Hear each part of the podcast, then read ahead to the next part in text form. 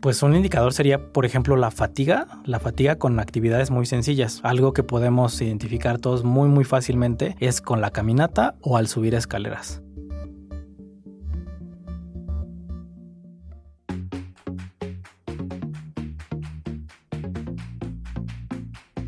Salud, turismo, cultura, deporte, educación. Eso, y más, es lo que somos. ¿Y quiénes somos? Ya oíste. El programa del Instituto de Seguridad y Servicios Sociales de los Trabajadores del Estado.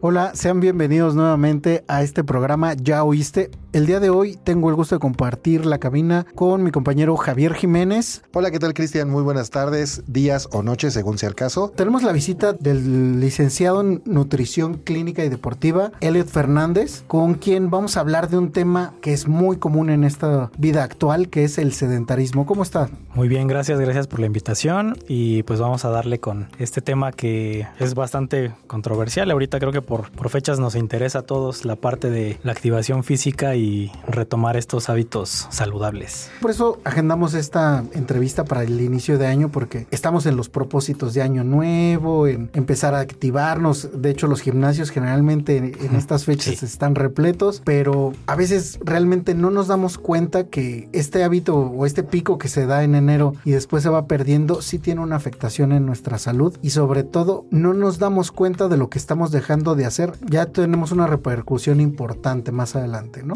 Entonces, por ahí es donde yo quisiera empezar. ¿Cuál es el principal problema del sedentarismo en términos generales? Digo, ahorita vamos desmenuzando porque me, me queda claro que es un tema muy complejo, pero ¿cuál sería el principal problema? Yo creo que el principal problema del sedentarismo es que se vuelve una conducta habitual y esto tiene que ver ya desde años para acá, desde la globalización, industrialización, etcétera, cómo la vida del ser humano ha cambiado y se ha basado básicamente en reducir la cantidad de esfuerzo, digo, por la cantidad ahorita de personas que, que habemos en el mundo, el, tipo y ritmo de trabajo en el que nos desempeñamos, cada vez con el tiempo hace que tengamos menos movilidad. Ahora, las jornadas de trabajo también tienden a ser un poco más largas. Eh, la parte de la tecnología también ahorita influye muchísimo, incluso ya lo estamos viendo con los niños, que son nuestros pacientes pediátricos, pues que se les da la tablet, se les da el celular, ya no es lo mismo que salen a jugar y demás, al igual que las actividades que se hacían antes para ganarse la vida, ¿no? Actividades un poco más de campo, nuevamente más movilidad. Entonces yo creo que el problema con el sedentarismo es que toda esta parte de globalización que hay y del tipo de actividades que hacemos ha ido mermándose mucho y eso nos va repercutiendo en la funcionalidad que nosotros podemos desempeñar y pues bueno, conforme va avanzando la edad es donde nos va, nos va afectando más. Y es que además incluye aristas que no solamente tienen que ver con el movimiento físico, sino también en todo caso con respecto de las horas de sueño, con Sí. capacidades, por ejemplo, motrices. Y creo que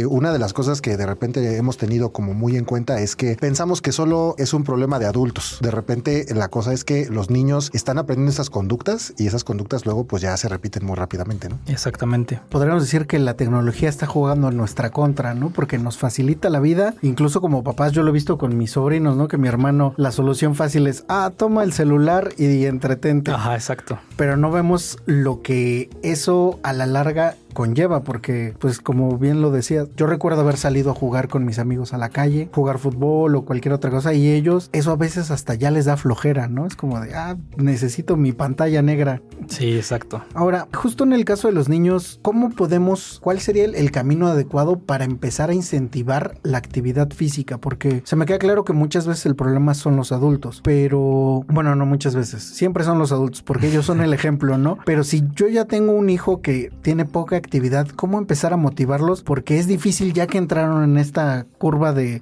no movilidad, introducirlos a hacer actividad física ha de ser muy difícil, ¿no? Pues fíjate que más o menos porque mm, los niños particularmente son bastante curiosos. Entonces a veces está en cómo le damos nosotros la oportunidad y sobre todo las alternativas a los niños para que ellos tengan esta capacidad de elegir qué les gusta y qué no les gusta. Por ahí platicaba el otro día con, este, con una especialista igual de la parte de mm, en qué momento es bueno hacer ejercicio de fuerza o, alguna, alguna práctica deportiva específica con un niño y no es muy recomendable porque como está en el desarrollo a veces puede haber retrasos en el desarrollo. Sin embargo, lo que sí se recomienda es que con los niños se den opciones de diferentes actividades físicas. Es decir, bueno, un problema habitual que hay es, por ejemplo, el papá frustrado que quería ser futbolista y mete al niño al equipo de fútbol. Y es que tú el fútbol y a lo mejor al niño no le gusta. Otra cosa que tenemos de ventaja es que a nivel institucional, gubernamental, eh, pues está esta parte de, de, activar a los niños y ya tienen un, creo que me parece que incrementaron las horas de la clase de educación física. Entonces de ahí tenemos una parte ya de apoyo, donde les dan diferentes opciones de deporte y pueden irse acercando ahí. La otra recomendación sería eso, no guiarnos nada más por lo que nos gusta a nosotros, sino ofrecerle diferentes alternativas a los niños para ver qué les gusta. Y esto también estar, pues tener presente que puede cambiar, porque a lo mejor el niño no se tiene seis años y le gustó el taekwondo, pasan dos años y ya no le gustó, y ahorita ya tiene un celular y ya quiere distraerse por acá. Se puede hacer, pero hay que darle otra alternativa al niño. Y también otra cosa bien importante desde, desde lo que tú mencionabas, no tanto como la culpa de los padres, sino qué ejemplo le están dando. Entonces, si tú estás mandando al niño y no, tú el ejercicio y come bien y, con, el, con la cerveza en la mano y demás, y, no te ven activo a ti, eso también impacta mucho en los niños, principalmente niños pequeños. Entonces, si, si lo vemos desde la parte formativa, desde que son muy chicos y, hay una práctica con los padres y, con, con el hijo, con los hijos, pues yo creo que sería más fácil que el niño se acostumbre a que tiene que hacer un tipo de actividad física. Los hace inquietos y los hace activos. Entonces, finalmente eso va a ser un beneficio para toda su vida. Por ahí es donde, donde tendríamos que empezar. Sí, al final la imitación siempre es el primer canal para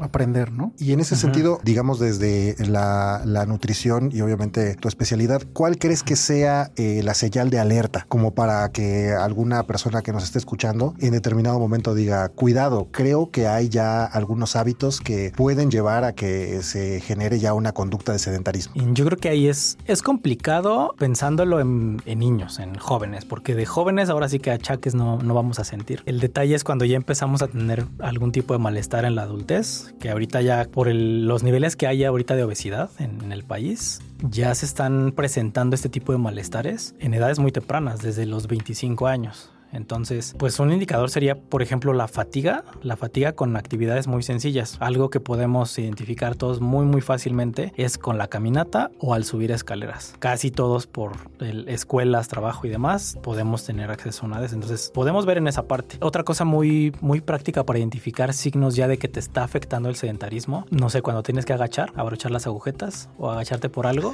el clásico que, me agacho y ya eh, se me reinicia el cerebro. Sí, la, la mano en la rodilla y te y hasta hiperventilas, ¿no? Respiras un poquito más. Son señales ya de que tienes un daño. Aquí el problema es esta, esta falta de cultura de prevención que nos lleva a ese punto en el que ya estamos presentando esa condición. Entonces, a lo mejor no es algo que, que nos vaya a llevar a un desmayo, por ejemplo. Pero el hecho de que ya no esté afectando en ese punto significa que ya hay un deterioro en la parte de funcionalidad física, en la parte cardiovascular, que ya estaba mermando y lo tenemos arrastrando desde hace varios años, porque les repito, eso no se presenta en un inicio, se presenta después de años. Y aquí es donde entra la, la parte de que no podemos esperar que se solucione esto también de un día para otro. Tenemos que ver cuál sería la actividad más recomendable para la persona que está presentando esto para poderlo incorporar y activándolo físicamente para recuperar esa funcionalidad. Y es que además es importante iniciar, digamos, de jóvenes, ¿no? O sea, creo que el, sedentarismo, una de las cosas que, que probablemente mucha gente cree que, digamos, comienza ya de adulto, pero en realidad traes todo un historial de mucho tiempo de quizá no haber tenido actividades, digamos, tan movidas y entonces en cierto modo la cosa es que la prevención empieza a muy temprana edad y estamos acostumbrados a que bueno ya me empecé a sentir mal entonces en ese momento empiezo a hacer ejercicio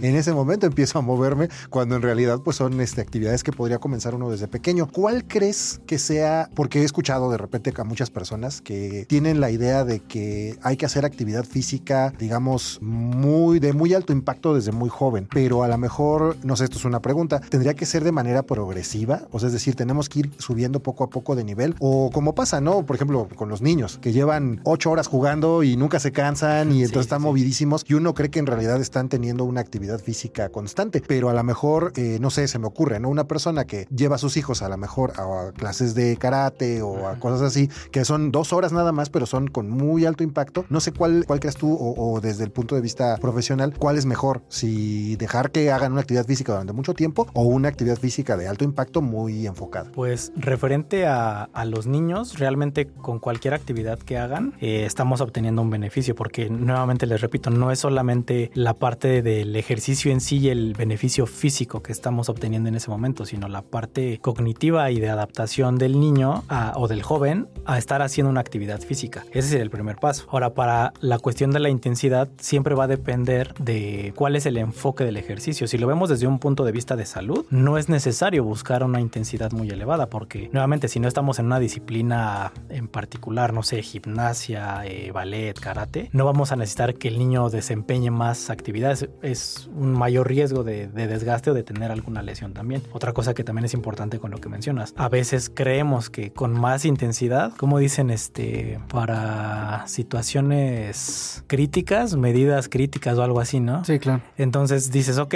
regresando al caso este, yo tengo este problema, ya me estoy sintiendo así, ya voy a acudir al gimnasio y voy y le meto tantos discos a la barra, tu lesión segura. Entonces, nuevamente hay que hacerlo gradual. Tendríamos que ver más o menos, ahí sí depende con cada persona, tendría que haber una valoración médica, por eso siempre en las clínicas de tanto de nutrición como deportivas se emite un certificado, o se, se solicita más bien un certificado médico que nos sustente que la persona puede hacer cierto tipo de actividad física o cuál no puede hacer. Una vez teniendo eso liberado y de acuerdo a las características de la persona o paciente, ya podríamos decir, ok, a esta persona le conviene más hacer natación, eh, puede hacer ejercicios de fuerza, puedes empezar en este punto porque tienes esta funcionalidad ya, este, pues trabajada. Entonces, siempre va en función del paciente esa parte. Bueno, ya hablamos un poquito de, de los niños y cómo llevarlos por este camino. Pero lo cierto es que un problema de salud pública ya actual es el sedentarismo y cómo el ritmo de vida nos lleva a, a no tener nada de actividad. A mí me pasaba, yo antes que andaba en el metro, pues caminaba mucho. O sea, yo lo veía en mi reloj que decía, ah, ya conseguiste tus Los 10 pasos, ¿no? Ajá. tus 10 mil pasos, ¿no? Desde que ando en la moto, la verdad es que casi no camino, camino muy poco. Entonces, creo que esa es la realidad de mucha gente, ¿no? ¿Cómo podemos empezar? Porque a veces creo que eso es lo más complicado, el, el decidirte más allá de un tema de, de cuidarnos, o sea, porque como lo decía Javier, muchas veces empezamos cuando ya nos sentimos mal, pero generar el hábito es bien difícil, porque traemos 20, 30, 40 años de actividades poco productivas Mm. o que realmente tenemos incluso ideas que no nos ayudan en nada, como eso de, ah, pues entonces voy a hacer mucho ejercicio. No, no necesitas hacer, no necesitas hacer mucho ejercicio, necesitas hacer ejercicio de acuerdo a lo que tu cuerpo puede dar, ¿no? Entonces, ¿cómo empezar? Nuevamente, aquí depende siempre de la persona. Digo, nos llegan a consulta siempre con, con este tema, ¿no? De cómo empiezo, con qué empiezo, ¿no? Cuánto tiempo debo hacer y ligado a la alimentación siempre con nosotros, ¿no? Este, qué debo comer si hago esto. Entonces, en este caso tendríamos que evaluar y ver cuáles son eh, los puntos a favor que tiene, que tiene la persona. Por ejemplo, en tu caso comentabas que era más por cuestión de, de la rutina que tenías, ¿no? A lo mejor hacías tus pasos, pero porque estabas en el metro y caminabas mucho, pero eran parte de tus actividades cotidianas. A lo mejor faltaba la parte del ejercicio, este, digamos, voluntario sistematizado en ese sentido. Entonces, dependiendo de, siempre va a ser dependiendo de las actividades de la persona, porque digo, no podemos simplemente decir, híjole, ahorita mi salud está en prioridad, que debe ser siempre lo, lo primordial. Necesito hacer ejercicio, necesito tal cosa, voy a dejar mi trabajo, dejo a mis hijos a un lado, dejo mi... No se puede, evidentemente no se puede. Entonces, a partir de las actividades que uno hace, se pueden establecer ciertas metas alcanzables para ir llegando a un objetivo más avanzado, nuevamente que sea progresivo. Entonces, sería, al igual que con los niños, ¿qué actividad te interesa ahorita? A lo mejor y tú dijiste, no sé, desde chico siempre quise jugar americano. No te tienes que inscribir a una liga ni, ni nada. Puede ser en un deportivo o con amigos en un parque. ¿Sabes qué? Pues vamos a echar el tocho, ¿no? Ir adaptando. A lo mejor no hacías nada en la semana, vamos a agarrar un día, un rato. Por ejemplo, la parte del soccer, en, eh, particularmente en los hombres, que es como siempre lo hemos jugado, ¿no? Entonces, siempre echar una cascarita ayuda bastante. Entonces, a veces adaptar tu horario y establecer que a lo mejor un fin de semana, un sábado domingo, ya sea con tu familia o con algunos amigos, te juntes a jugar fútbol, podría activarte, podría empezar a hacerte un hábito. ¿Sabes qué? Yo los sábados estoy jugando fútbol. Y ahora, ¿sabes qué? Se me desbloqueó los miércoles y los miércoles voy con mis hijos y voy a echar unos tiros de básquetbol a la cancha que está cerca de la casa. Entonces, ese tipo de acciones son las que poco a poco te van introduciendo. Y otra cosa importante también aquí, la cuestión de la motivación, porque no es nada más la elección de hacerlo, sino pues yo creo que va de la mano, ¿no? Con que, la idea que me dices. Buscar esa motivación, le decía ahorita aquí en cabina, este, a veces la acción precede a la motivación. Entonces, es mejor iniciar tú con la actividad sin pensarlo tanto, un día a la semana, una hora, no es demasiado demasiado tiempo de tu,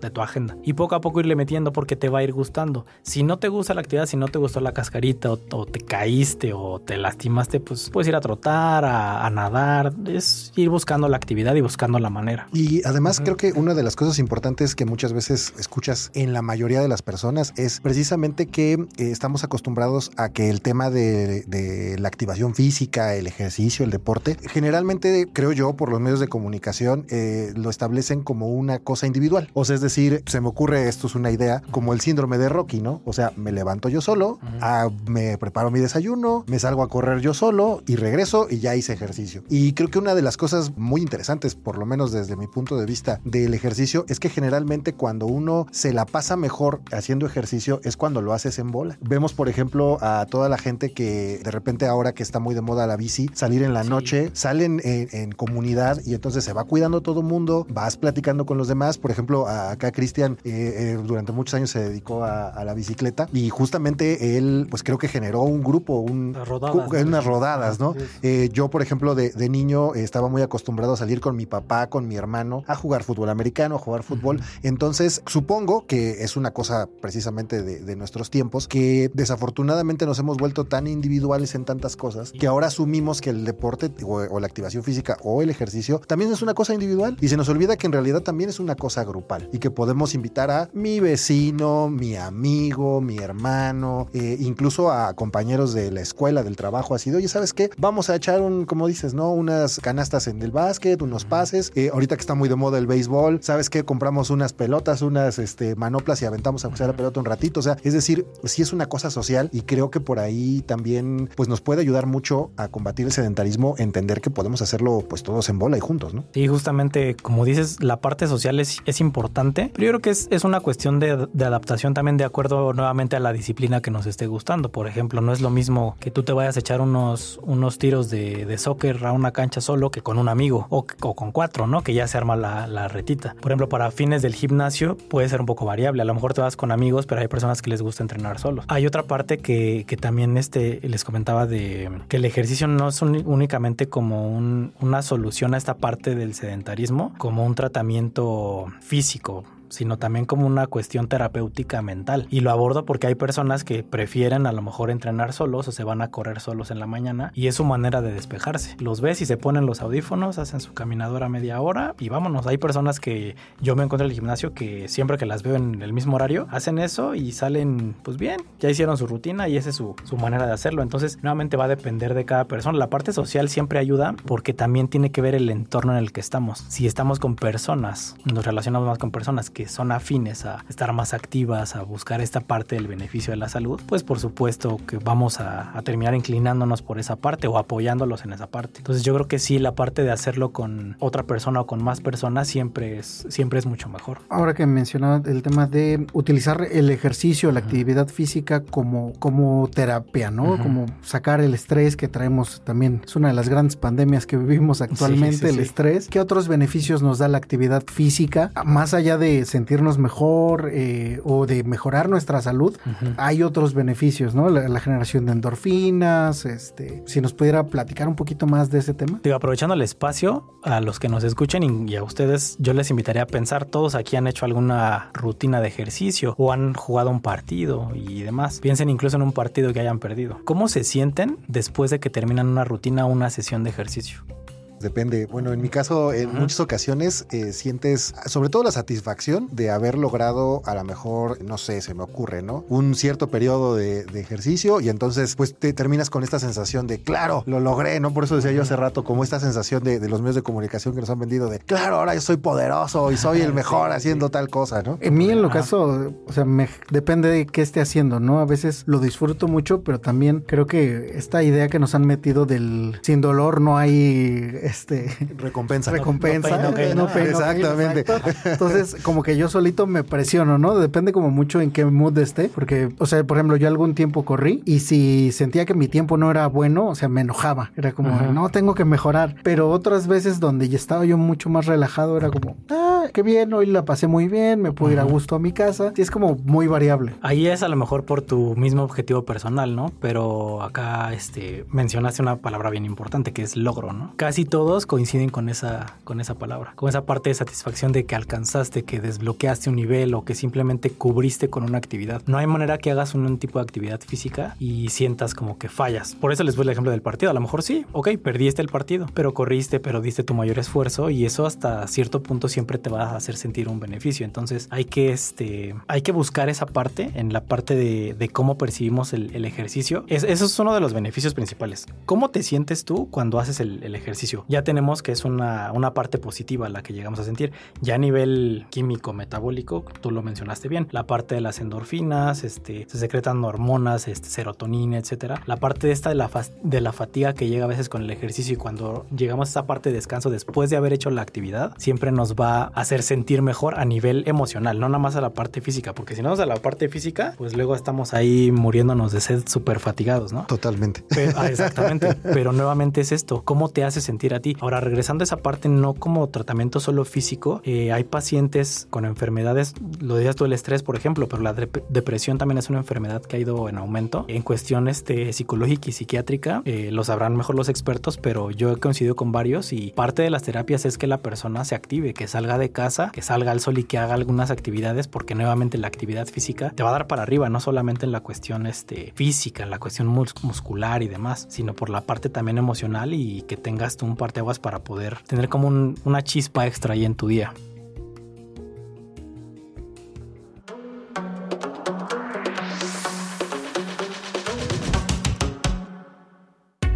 ¿Ya nos sigues en nuestras redes sociales oficiales? ¿No? ¿Qué esperas? Búscanos como ISTMX y síguenos en Facebook, Twitter, Instagram, TikTok y YouTube. No te vayas, que esto aún continúa.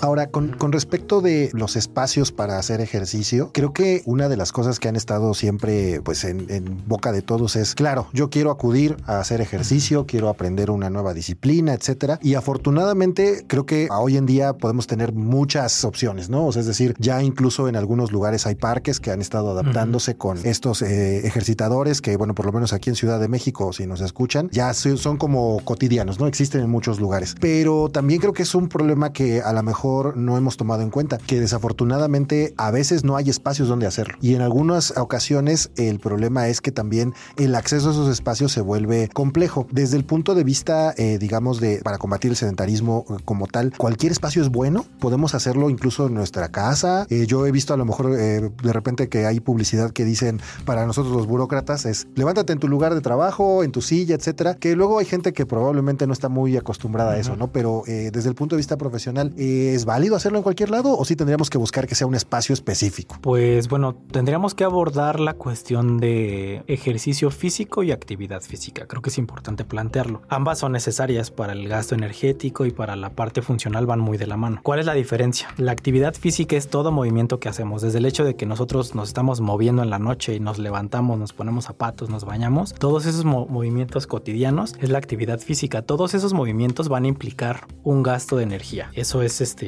fundamental. Adicional a esto está el término del ejercicio físico. Hay este, referencias que lo, mencionan diferente, pero finalmente es lo mismo, que es cuando tú sistematizas y periodizas un, espacio para hacer cierta actividad. Por ejemplo, lo que comentabas del metro, ¿no? Tú caminas en las escaleras del metro y el transborde y al trabajo, ok, eso es parte de tus actividades diarias, pero no estás realmente destinando ese espacio y ese tiempo a exclusivamente hacer el ejercicio. Esa es la, la gran diferencia. Entonces aquí la recomendación es que se hagan las dos. La actividad física pues la vamos a tener. Esa es inevitable a menos, a menos que estemos postrados, ¿no? Y la parte del ejercicio es la que tendríamos que, que, adaptar para esa, para esa cuestión. Entonces, con respecto a la parte de los, de los espacios, pues sería buscar la alternativa, o sea, elegir cuál. De hecho, revisando la este, encuesta nacional de salud, era una de las principales razones esa que planteas que, que dice la gente, la falta de áreas verdes para poder hacer el ejercicio. No necesariamente es con, con áreas verdes, digo, hay personas que se van al periférico y se avientan de un tramo a otro corriendo y se regresan. Personas, digo, yo conozco personas que paran las 4 o 5 de la mañana, que hacen su, su rutina y su espacio en ese tiempo y después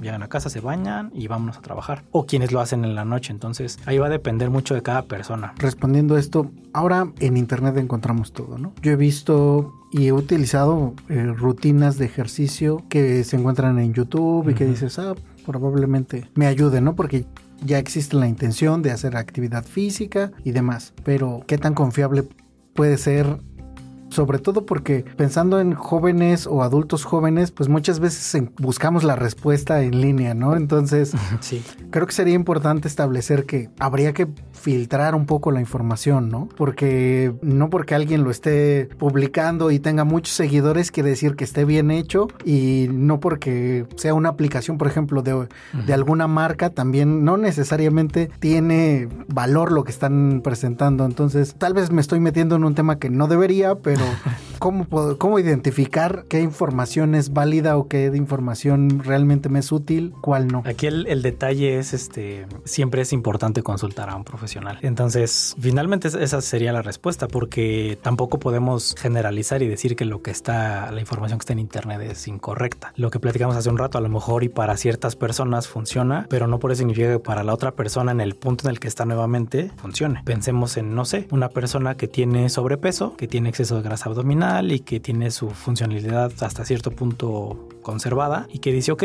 yo este vi esta rutina en YouTube porque me, porque me la encontré. Simplemente la busqué, quise ejercicio porque es enero. Empecé con mi rutina y para marzo yo bajé 6 kilos. Ya se me está marcando un poquito el abdomen. Por decir algo. Y entonces va con su tía y le dice, mira, esta rutina a mí me funcionó y le pasa los links, pero resulta que la tía tiene 50 años, tiene diabetes, tiene hipertensión y tiene una obesidad más importante, una obesidad grado 3, donde probablemente ya presente lesiones en las articulaciones de las rodillas, este, insuficiencia venosa y demás. Entonces, si es esta persona hace esta rutina que le funciona a la otra que no estaba en ese punto, le va a afectar porque es un ejercicio que no es recomendable para esa persona. Entonces no es porque vaya, la información haya estado mal, sino que como dices tú, la información está ahí, pero quién la va a usar y cómo la va a usar solamente lo puede determinar un profesional de la salud. En nuestro caso, por ejemplo, como nutriólogos que trabajo, trabajamos de la mano con activadores físicos y demás, ahí es este cada quien desde su trinchera y si lo trabajas de la mano, pero a pesar de que tú hagas una recomendación general, tienes que ir a que te valoren y te digan, sabes que tú para este punto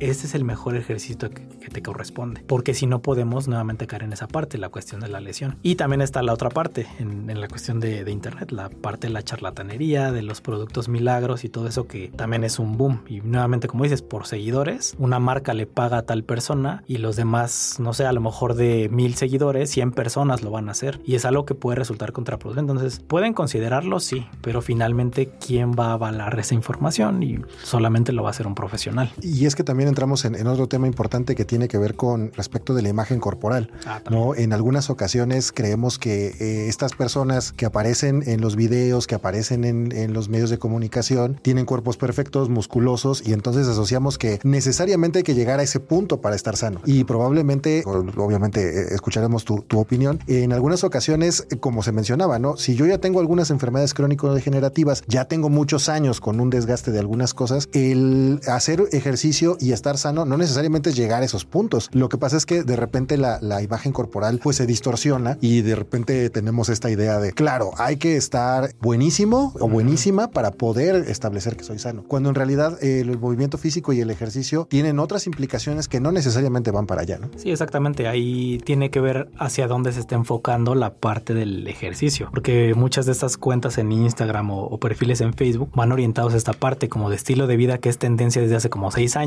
y se confunde desde los mismos estándares de belleza que ya sea un estándar social distinto al de este podcast, pero te va guiando esas cuestiones. Entonces, nuevamente preguntarse por qué estás haciendo el ejercicio, para qué. Y si quieres, si esa es la meta, porque es la meta de todos, ¿no? Sí, claro, ¿quién no quisiera estar como Bárbara de Regil, por ejemplo? ¿no? O sea, claro.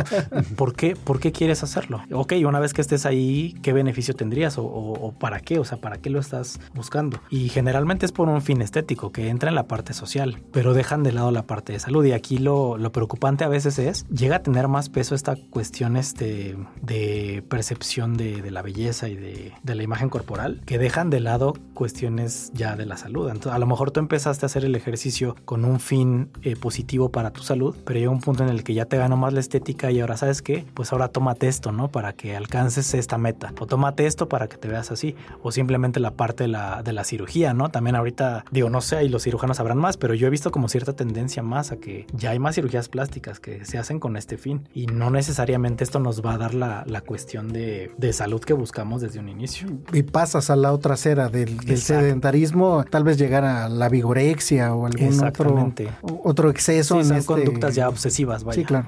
Aquí nos encanta hablar de mitos y realidades porque vivimos bajo la idea de que hay muchas ideas que tenemos grabadas en la mente y que, que no sí. necesariamente son ciertas. Una que... de ellas es, si hago ejercicio puedo comer casi cualquier cosa. ¿Esto es cierto o no? Es totalmente falso. Bueno, aquí son, son este, diferentes aristas, ¿no? Porque va a depender de la intensidad del ejercicio que tú hagas, las cosas a las que vas a poder tener acceso. A mí siempre me, me gusta tener de ejemplo a Michael Phelps. Todos conocen a Michael Phelps, ¿no? Deportista, nadador, este... Multimedallista Multimedallista de alto rendimiento. Y por ahí se filtraron, lo pueden buscar en internet, este, dietas de hace, me parece que hasta hace 8 años, de la dieta de Michael Phelps, ¿no? Y para no entrar en detalles con toda la del día, su cena era creo que un refresco de cola de un litro y una pizza familiar que eran como 2000 calorías. Entonces, diría una persona, ah, pues yo nado cinco días a la semana.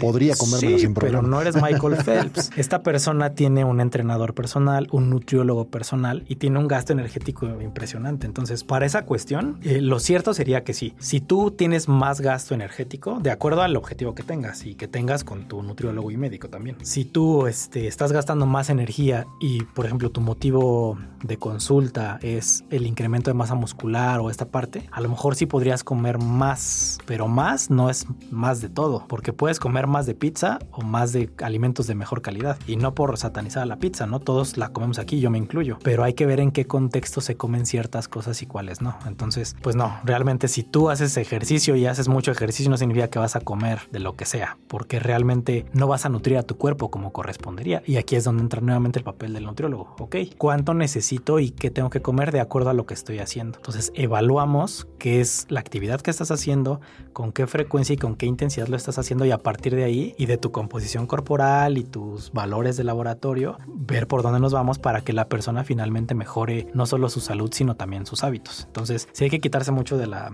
de la cabeza esa idea de ya hago ejercicio, ya puedo comer lo que sea, porque finalmente va a repercutir en la salud. Sí, pasa mucho, por ejemplo, con el fútbol de termina el partido y me tomo tres caguamas. Entonces, sí, ¿no? ya el ejercicio pierde un poquito de sentido, ¿no? Exactamente. Ahora, Elliot, mito uh -huh. o realidad. Cuando uno hace ejercicio y tiene una activación física constante, ¿duerme mejor? Es variable. Tiene que ver también la cuestión de la, de la alimentación, el tipo de ejercicio y la intensidad del ejercicio. Porque hay ejercicios que llegan a un nivel de estrés tan alto que pueden alterar los ciclos del sueño. La generalidad, digo, para mortales como nosotros, que a lo mejor hacemos ejercicio cotidiano y no estamos con alto rendimiento y con otro tipo de cuestiones, por ejemplo, estresores de competencias y este tipo de cuestiones, no se vería afectado el sueño. Por el contrario, al tenerte un mayor gasto, de hecho es una recomendación con algunos pacientes que llegamos a hacer, a veces tienen problema con, con el sueño, entonces se puede ajustar el horario de entrenamiento. A veces lo hacen en la mañana y ya para la noche no tienen, entonces se recorre, se cambia y el hecho de hacer cierto tipo de ejercicio por, por determinado tiempo ya más cercano a la noche hace que cuando lleguen a casa lleguen un poco más cansados y sea más fácil dormir. Eh, sueño continuo. Entonces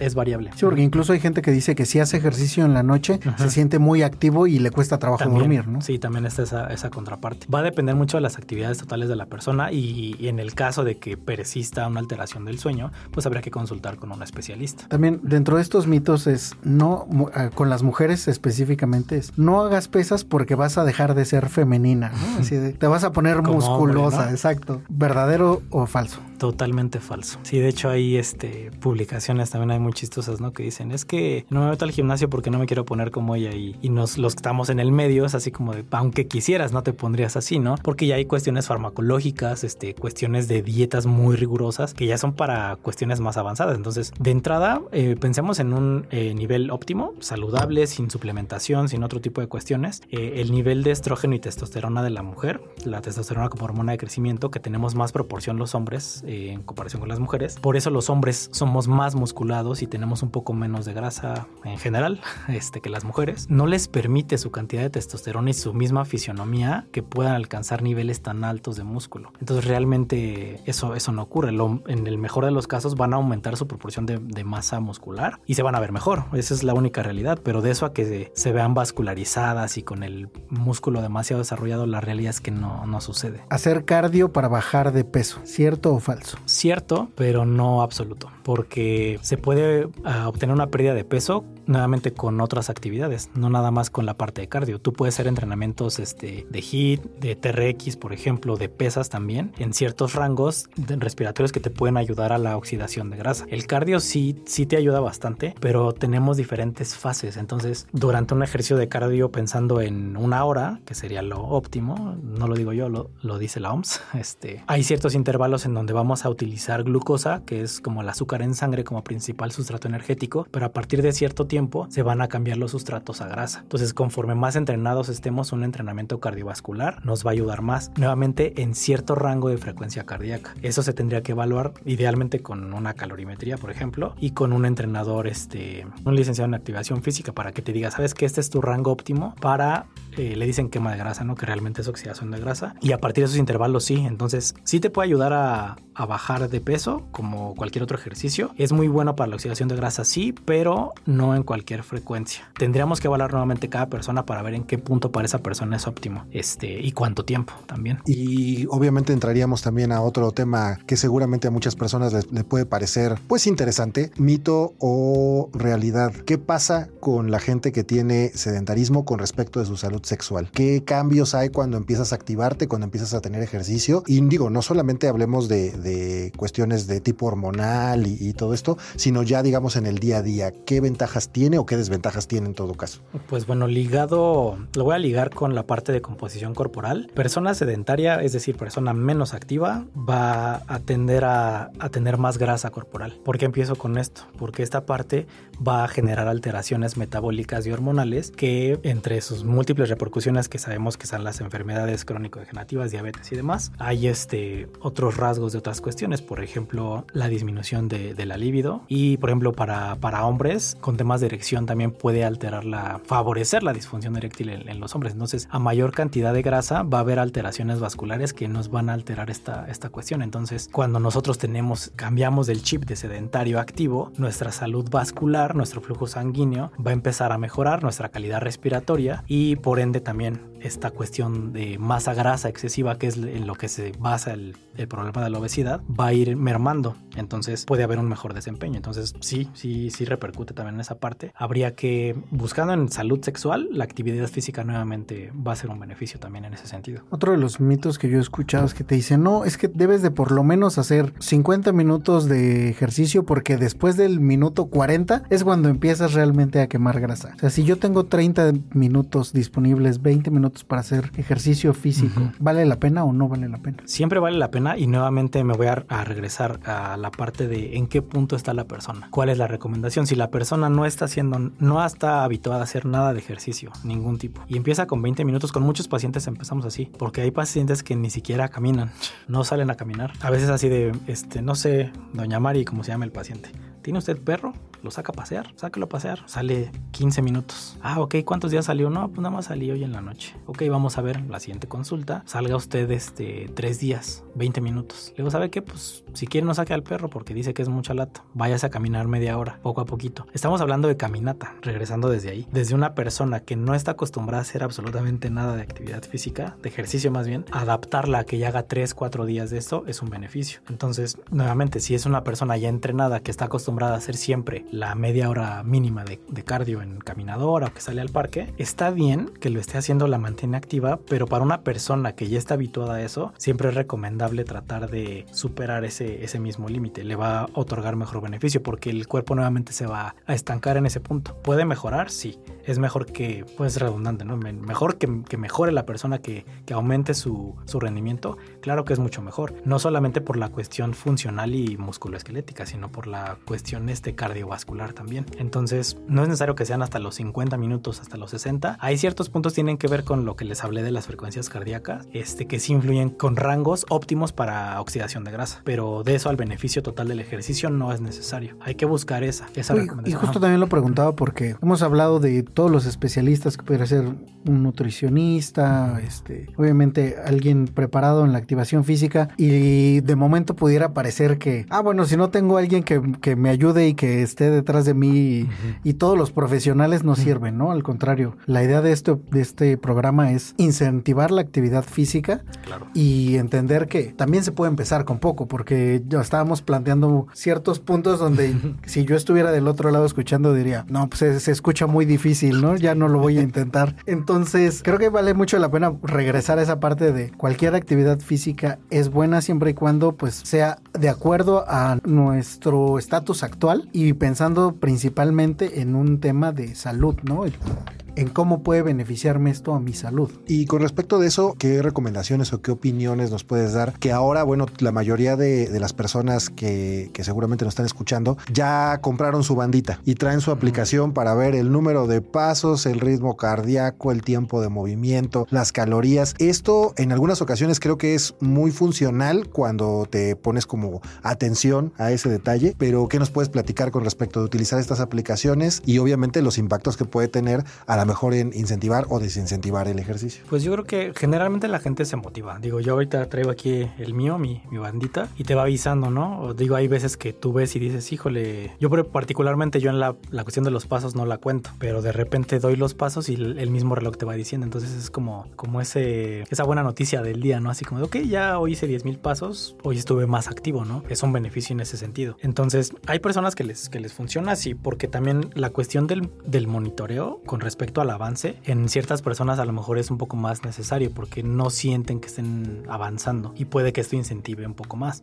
regresando nuevamente a las personas inactivas, si esta persona realmente va al parque y hace cierta actividad o en los aparatos estos de, de los parques adaptados y demás, es una persona que ya va a identificar esos días. Tal vez no sea tan necesario de inicio porque, digo, a veces implica un gasto, como lo que siempre comentamos del gimnasio, ¿no? No es necesario que vayas y pagues tu gimnasio para que empieces a hacer la actividad física. Puedes empezar con poco y que sea gradual y de acuerdo a cómo te va interesando la actividad, tú ya le vas metiendo un poquito. Y sobre todo no necesitamos a veces ni los aparatos, ni el monitor, ni... la actividad física sí hay opciones para empezar desde cero. Y igual si no tenemos eh, en ese momento los recursos, están los parques, están algunas otras opciones en las que nos podemos apoyar. Lo importante es mantenernos activos. Sí, no, y, este, regresando a la parte social que mencionabas, hay algo que a mí me ha gustado mucho. Digo, sí están estas cifras de, de obesidad y la cuestión de la alimentación alimentación y todo, pero también yo pienso y por lo que he visto de gimnasios que se abren, eh, con más este, frecuencia, como que también hay una tendencia ahí entre líneas de personas que están como más activas. Y a lo que iba con esto y regresando a la parte del, del dinero y la parte social, he visto más, no sé si ustedes lo hayan visto en parques, en la práctica esta de las barras, ¿no?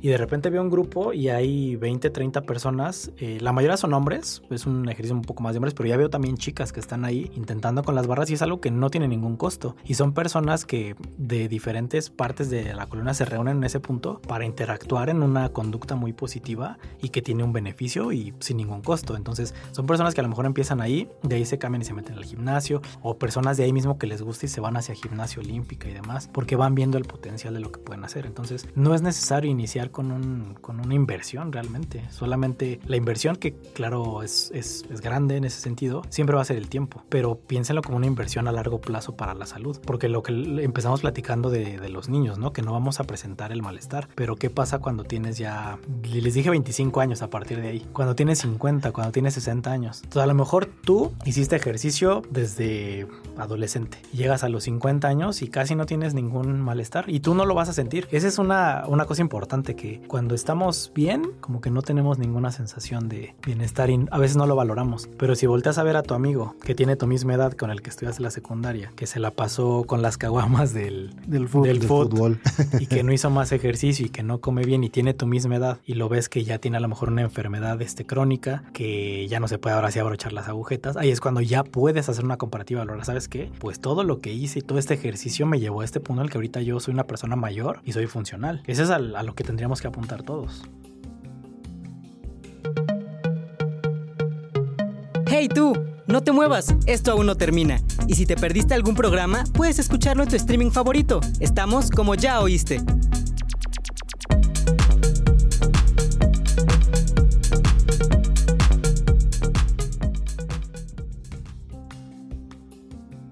Desde el punto de vista también profesional, que últimamente está como muy eh, en boga eh, decir que eh, pues tiempos pasados eran mejores y entonces suena como si ahora realmente las nuevas generaciones ya realmente son súper sedentarias y entonces digamos nuestros papás, nuestros abuelos eran más, más movidos y entonces no estaban tan sedentarios. Pero también ves por otro lado que hay muchas enfermedades degenerativas y hay muchas situaciones que incluso, ¿no? Tú ves a personas con bastón, personas este, que van caminando con la andadera. Si hay una relación entre la modernidad con respecto de las redes sociales, el no moverse, eh, los trabajos que tenemos sentados en la computadora, con este sedentarismo, o parece que es una cuesta de muchos factores que se están combinando para que hoy en día tengamos esta sensación de, claro, ahora somos más gordos y ahora no nos movemos y ahora tenemos más problemas, cuando en realidad probablemente en la antigüedad tampoco es que se hiciera demasiado ejercicio, pero había como otros hábitos. No sé si, si más o menos eh, hay una idea de qué es lo que está pasando. Yo creo que es este es una cuestión multifactorial y se tiene mucho esa idea. Yo lo he escuchado muchas veces y lo he puesto a discusión varias veces que se menciona eso, ¿no? De es que antes la vida era más saludable, la vida de campo, antes se comía mejor y que los frijolitos de olla y la tortilla y no sé qué. Pero finalmente son personas que ahorita están dentro de nuestras cifras de diabetes, de obesidad y de hipertensión. Entonces ahí entra esa, pues esa cuestión, ¿no? De realmente era lo saludable. Si ahorita son esas personas las que tienen estas enfermedades. Entonces yo creo que va a depender de muchas cosas. En, en su momento creo que la parte de alimentación no se prestaba demasiada atención.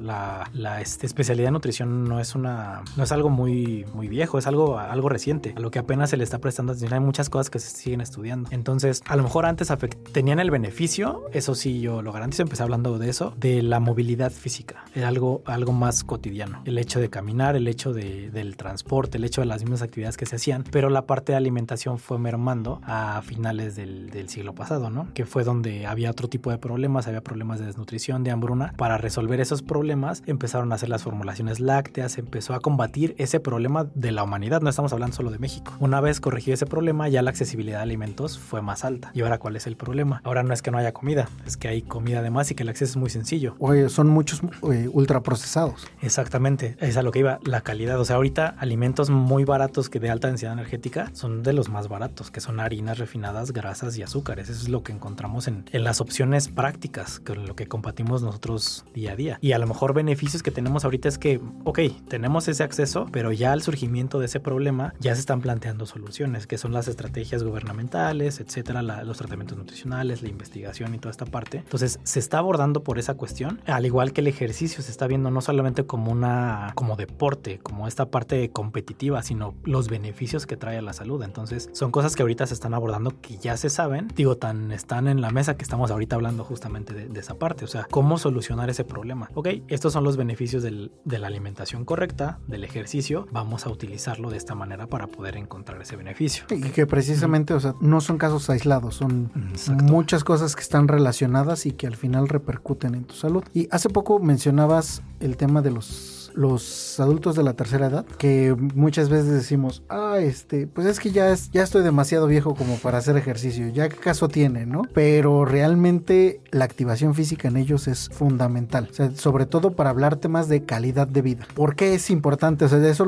esa es mi opinión, ¿no? Pero tú como experto, ¿por qué es importante que la activación física se presente también en ellos? Fíjate que es algo que está, está mucho en en debate desde hace un par de años, porque justo como, como mencionas, antes se tenía como cierta idea de la, la frase esta de, pues es que ya está viejito. ¿Y eso a qué se refería? Ya déjenlo descansar. Exactamente, ya no lo molesten, ya déjalo ahí sentadito, déjalo ya que coma lo que quiera o demás. Tal vez ya no tolera tal cosa porque ya está viejito. Ah, es que él no puede cargar porque está viejito. Entonces, era la idea que se tenía hace un par de, de décadas, una década todavía. Ahorita se combate mucho esa, esa cuestión con el término del envejecimiento exitoso. ¿Cómo consigues el envejecimiento exitoso? Pues al igual que el éxito en la vida adulta, que, en la edad este, joven, los escolares y adolescentes. ¿Cómo consigues eso? Necesitas una buena salud física, buena salud mental, que tengas autonomía, que tengas funcionalidad y eso todos son factores que están incluidos en la calidad de vida. ¿Cómo logras eso? Entonces, no es necesariamente que lleguemos a la tercera edad arrastrando los problemas que dijimos y digamos, ok, ya tengo 60 y ya tengo mis achaques, vámonos al gym. Hay que tratar de prevenir eso, pero importante también que lo mencionaran a ese punto. Muchas de las personas que nos están escuchando sí están en ese punto, que realmente no se cuidaron y tienen 60 años y ya tienen esos achaques y no se trata de que porque están en esa situación ya no pueden empezar. Nunca es tarde para empezar. Personas que rehabilitamos desde los 70 años que empiezan apenas a hacer actividad física y van a obtener un beneficio. Hablando de lo óptimo es lo que establecíamos. Tener una buena alimentación, estar acostumbrados a, no ser sedentarios, a ser activos, a hacer ejercicio, a tratar de exigirle un poquito más al cuerpo con los cuidados este, mínimos. Si no se puede y ya tenemos un problema y nosotros identificamos a esta edad, ya tengo este problema, se puede resolver también. Ahora, ¿implica un poco más de trabajo? La realidad es que sí, pero para eso nuevamente habría que consultar a los especialistas. En este caso, por ejemplo, una persona de la tercera edad que no tenga, que no tenga buena cantidad de músculo, porque eso es natural que se pierda con la edad y que aparte tenga encima, no sé, una enfermedad, diabetes, pongámosla en la mesa, y un exceso de grasa, va a ser que son limitantes para la persona para que haga ejercicio. ¿Se puede trabajar teniendo estas condiciones para solucionarlas y mejorar la calidad de vida? Por supuesto que sí. Habríamos que consultar, ver cuál es la dosis médica de, de su tratamiento para la diabetes, qué es lo que está comiendo la persona para optimizar esa cuestión y aumentar su masa muscular y con la parte de activación física reforzar para que baje esa grasa y también aumente ese músculo, porque si no hay estímulo en el músculo no se va a desarrollar. Y al no desarrollarse en este punto que sabemos que ya vamos como contracorriente con la ganancia de masa muscular, se va a ver mermada la funcionalidad y que pierda la persona autonomía. Y esto va a desencadenar que a nivel social, a nivel personal, la persona vaya decayendo un poco más. Entonces, lo ideal es combatir esta, esta cuestión. Si tenemos una persona mayor, hay que tratar de que se mantenga activa en la medida de lo posible y de lo que nos recomienda el médico, que la persona camine, que la persona haga ejercicio y que pueda tener un beneficio adicional. Y que el ejercicio va, como bien lo decías desde un inicio, de acuerdo al momento en el que se encuentra cada persona, ¿no? Porque no lo vas a poner probablemente al gym a hacer pesas, porque en ese momento de su vida ya no está para eso, pero hay muchas otras actividades de menor impacto que van a tener un beneficio en su salud. Y, y nuevamente depende, depende del caso. O sea, hay personas que a lo mejor tienen menos afecciones y dicen, yo empecé a los 60 años y me empecé a poner pilas y, no sé, pongamos un hipotético, ya me jubilé, ya tengo mi lanita, tengo mi tiempo, voy a cuidarme más. Y le empiezan a hacer y de repente a lo mejor empezaron con la caminata, como les decía, sacar al, al perrito y ya después están en un gimnasio y ya después véanlo ustedes eh, en los maratones que hay aquí en Reforma o en las carreras que del Día del Padre o de iniciativas así, hay muchas personas mayores. Entonces son personas que o traían ya el hábito o personas que más eh, exactamente que lo iniciaron, lo generaron y ya están en ese punto. Entonces, nuevamente, o sea, se puede iniciar cuando sea. Ahora, otra de las cosas que me parece que en muchas ocasiones se nos ha inculcado es que para tener actividad física y ejercicio solamente se puede hacer en lugares pues llenos, ya sabes, de árboles, vegetación y entonces en las ciudades o en nuestra colonia este, donde vivimos no es lo recomendable. Evidentemente me gustaría escuchar un poco tu, tu opinión. ¿Podemos hacerlo en todos lados o sí preferentemente acercarnos a espacios donde tengamos pues más naturaleza? Se me ocurre por ejemplo la gente que le encanta escalar cerros y entonces dices yo solamente puedo hacer ejercicio si me voy a, a un cerro a las eh, 3 de la mañana a caminar. Entonces no sé si haya por ahí información con respecto de eso. Pues mira, hay diferentes publicaciones al respecto, pero mencionan más la parte, de, digamos, urbanizada. Por ejemplo, vamos a, a pensarlo como correr en el bosque o correr en la ciudad. Y plantean más como distractores o como que a veces las personas tienen menos enfoque cuando lo están haciendo en una zona más urbanizada. Ahora, de esto a la cuestión del aire, pues también va a depender. No es que un bosque, digo, por- pensando aquí en Ciudad de México, que un bosque sea totalmente libre de, De contaminación. de contaminación, de CO2 y demás. Pero por la cuestión este, recreativa es un poco más, más puro el aire. Entonces podría ser una recomendación general, sí, preferirlo ahí. Pero nuevamente es trabajar con lo que tenemos. Entonces si la persona vive lejos de un parque, o también está el tema de la seguridad, ¿no? 5 Sí, de la claro. mañana y el parque, y sabemos que hay ahí una, una bandita que está saltando. A lo mejor es una persona que no lo va a poder hacer ahí, pero lo puede hacer después en el mismo parque, en otro horario, o decir, ¿sabes qué? Pues yo corro de aquí de la avenida, de aquí a este punto y de regreso. Y esa puede ser su actividad de inicio. Creo que la idea es buscar, de acuerdo a nuestra realidad y a nuestro contexto, el espacio adecuado. Y es mejor hacer ejercicio en, en la colonia, generar la actividad física, que de estar buscando el espacio verde y por eso no hacerla, no hacer ejercicio. Sí, porque ¿no? a veces nuevamente es la, la implicación, ¿no? De, es que si quiero hacer ejercicio, tengo que pagar un gimnasio. Es que si quiero correr, me tengo que ir al bosque. Es que si quiero, y siempre es buscar como el pretexto. Y nuevamente es eso, ten la acción, o sea, ve y hazlo con lo que puedas y tengas ahorita, y poco a poco lo vas aumentando. A lo mejor ya después te gusta más y sabes que, pues, ok, en la semana a mí me queda hacerlo en este espacio, pero los fines de semana voy, me voy a ir al bosque, porque me gusta hacerlo y a lo mejor nuevamente entra la parte social y me voy y me llevo a mis hijos, me voy con la familia, me voy con amigos, con la pareja, y también eso nos va, nos va a ayudar. Ahora, con respecto de, digamos, los elementos que nos ayudan a hacer ejercicio, si es indispensable, hablando de nuestra categoría de mitos y, y realidades, ¿es indispensable tener un calzado adecuado? O sea, es decir, para poder tener ejercicio y actividad física ya fuerte,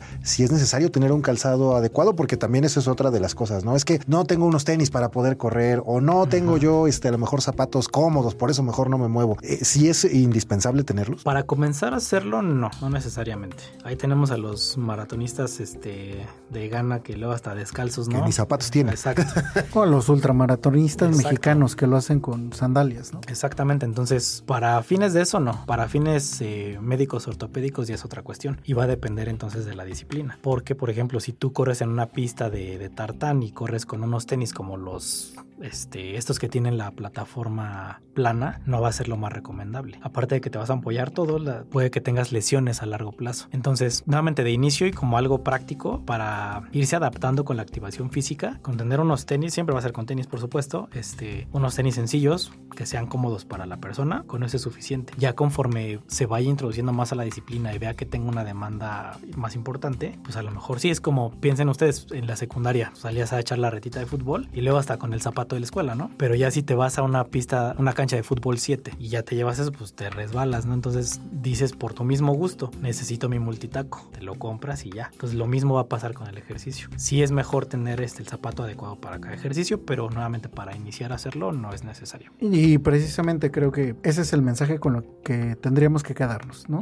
Lo importante es empezar, nos vamos a ir adaptando, va a haber muchos factores en medio, hay que poner atención a la información, hay que saber que eventualmente también lo que comemos in- influye, pero la única forma de combatir el sedentarismo es empezar. Ahora, eh, también otra de las cosas que me gustaría tocar como tema es la misma, digamos, eh, gasto energético, ¿cómo plantearlo? ¿Es igual de bueno, por ejemplo, hacer baile, hacer eh, actividades culturales? Se me ocurre, por ejemplo, que también se puso mucho de moda hace unos años el yoga, que también de alguna forma tiene un- una forma de, de gasto energético contra el ejercicio. ¿Es complementario? O podríamos decir, no hay problema, yo me puedo dedicar solo a bailar. O, por ejemplo, ¿no? Esta gente que de repente pues va a todas las fiestas y está baile y baile durante muchas horas, que al final pues también es un, un movimiento. O tendríamos que definitivamente decir, claro, tú te puedes dedicar a bailar, pero también haz ejercicio. Depende mucho también de el tiempo en el que se esté haciendo y la intensidad, porque no es lo mismo decir, yo voy a bailar dos horas, pero realmente bailo en una hora tres, cuatro canciones y el resto estoy en la mesa echando trago. Hay clubs, este, aquí me parece que en, por Metro Valderas hay una placita donde veo adultos mayores, sí, ¿no? Este, que... se dedican al danzón, danzón, y chachachá y todo. Y los ves y están ahí tres horas bailando. Eso es algo recreativo que también ayuda bastante. Entonces, como cuestión de gasto energético, sí ayuda. De hecho, me gustaría abordar las recomendaciones de la OMS. Eh, Recomiendan de 150 a 300 minutos al día de actividad cardiovascular en adultos. Que si hacemos ahí números y lo hacemos 5 días de 7 de la semana, equivalen de media hora a una hora. Ese es el mínimo recomendado en adultos. Ahora, ¿cuánto creen que sea para adultos mayores? 20. Eso es lo que responde la mayoría, pero es exactamente el mismo. Exactamente, exactamente el mismo. Se pensaría no, nuevamente con ese pensamiento es que está viejito, ¿no? Es exactamente la misma actividad y adicional se, se recomienda este tipo de actividades como yoga y danza, que son actividades para funcionamiento y coordinación, un poquito más para la cuestión este ya Eh, cognitivo. este, exactamente, la cuestión cognitiva. Entonces también eso ayuda. Entonces, nuevamente, adicional a las actividades que hacemos, el baile sí, sí sería una gran opción también para, para pérdida de peso. Ya para ir cerrando estas recomendaciones de la OMS, ¿cuáles son como para que las pudiera conocer o cuáles serían las más importantes para que quienes nos están escuchando las puedan tomar en cuenta y decir, ah, voy a seguir? Me queda claro que no es una guía, pero pues puede ser un- una orientación inicial para empezar ahora que estamos con los propósitos de año nuevo. Sí, la OMS establece este como mínimo de 100 150 minutos a 300 minutos a la semana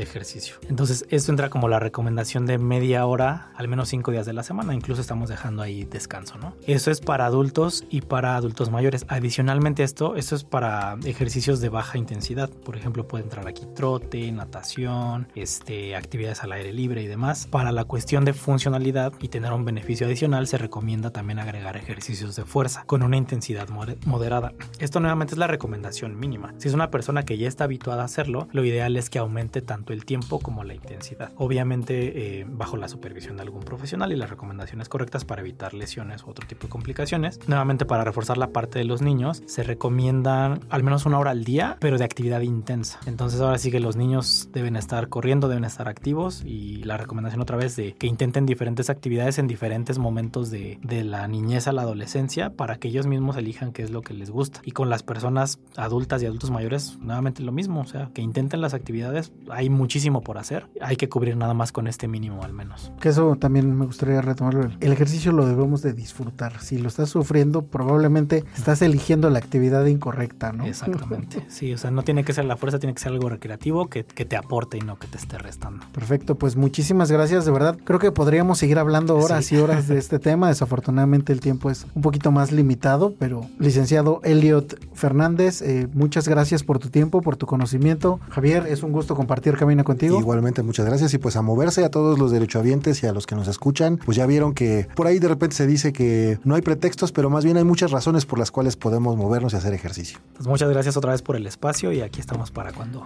se ofrezca. Cuando guste, bienvenida a la cabina. Y gracias, gracias. A todos ustedes, muchas gracias por su tiempo. Nos escuchamos en el próximo programa de Ya Oíste.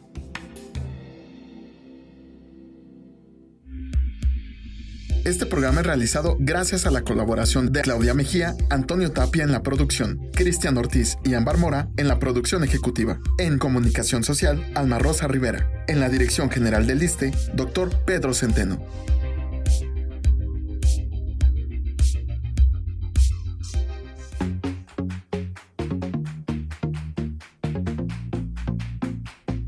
Salud, turismo, cultura, deporte, educación. Eso, y más, es lo que somos. ¿Y quiénes somos? Ya oíste.